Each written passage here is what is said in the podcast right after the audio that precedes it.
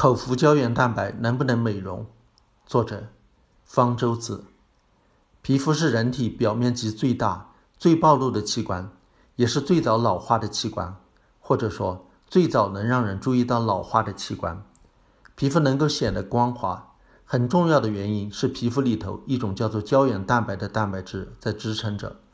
胶原蛋白占了皮肤干重的百分之七十，但是皮肤中胶原蛋白的数量。逐年在减少，一年大约下降百分之一，皮肤也就逐渐失去了强度，出现了皱纹。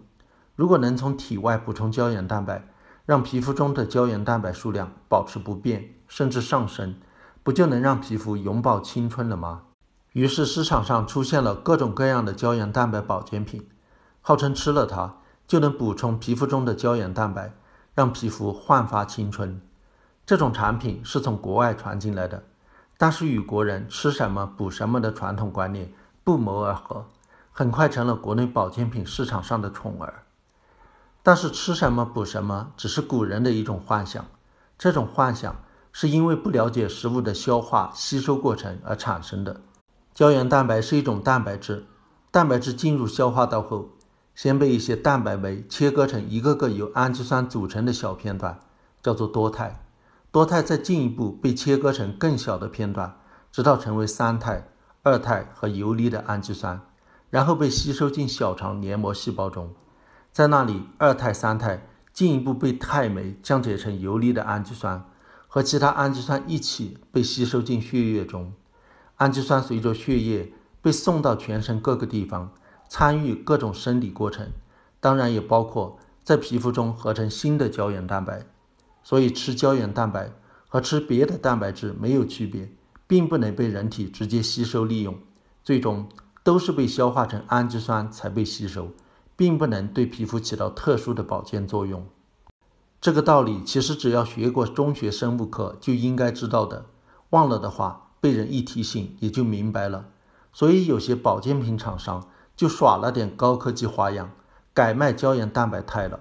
他们的理由是。胶原蛋白因为分子量太大，没法被人体直接吸收。但是如果先在体外分解成分子量很小的多肽片段，不就可以被直接吸收了吗？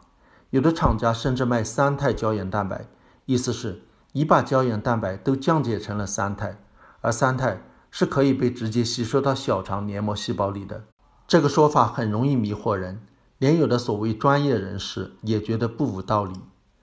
但是吃胶原蛋白肽和吃胶原蛋白的结果不会有任何区别，因为胶原蛋白吃下去也要在消化道内先变成胶原蛋白肽。胶原蛋白肽保健品不过是把在体内发生的消化过程第一步给跳过而已。消化道内的蛋白酶也不会因为你吃的是胶原蛋白肽就放过它而不对之做进一步的降解，所以吃下去的胶原蛋白肽最终还是要被消化成氨基酸。才能被吸收进血液里，即使是三肽，在小肠黏膜细胞中也要被降解成氨基酸。少量的胶原蛋白肽有可能躲过消化，从肠道的淋巴或者损伤处进入血液循环。即便如此，即便它们不会作为外来的抗原引起过敏，它们也无法用来补充皮肤中的胶原蛋白。体内胶原蛋白是在胶原蛋白基因指导下用氨基酸合成的，胶原蛋白基因。先在细胞核内合成相应的信使 RNA，信使 RNA 到了核糖体内，在那里当模板，把氨基酸一个个按序列连接起来，合成新的胶原蛋白。在这个过程中，即便有现成的胶原蛋白肽，也起不到任何作用，无助于新的胶原蛋白的合成。甚至，即便把胶原蛋白完整的注射到血液里，它也不会被结合到皮肤中。这些外来的胶原蛋白如果不导致过敏的话，也会逐渐被体内免疫系统清除掉。所以，口服胶原蛋白是不可能对皮肤起到特殊的保健作用的，它最多是起到补充氨基酸的营养作用，而这种营养作用不会强于吃其他蛋白质，甚至更差。这是因为胶原蛋白是所谓不完全蛋白质，缺少两种氨基酸。营养价值还比不过含有人体所需的全部二十种氨基酸的完全蛋白质，例如鸡蛋、牛奶、瘦肉中的蛋白质。市场上还有胶原蛋白护肤品，那同样不能起到保健皮肤的作用。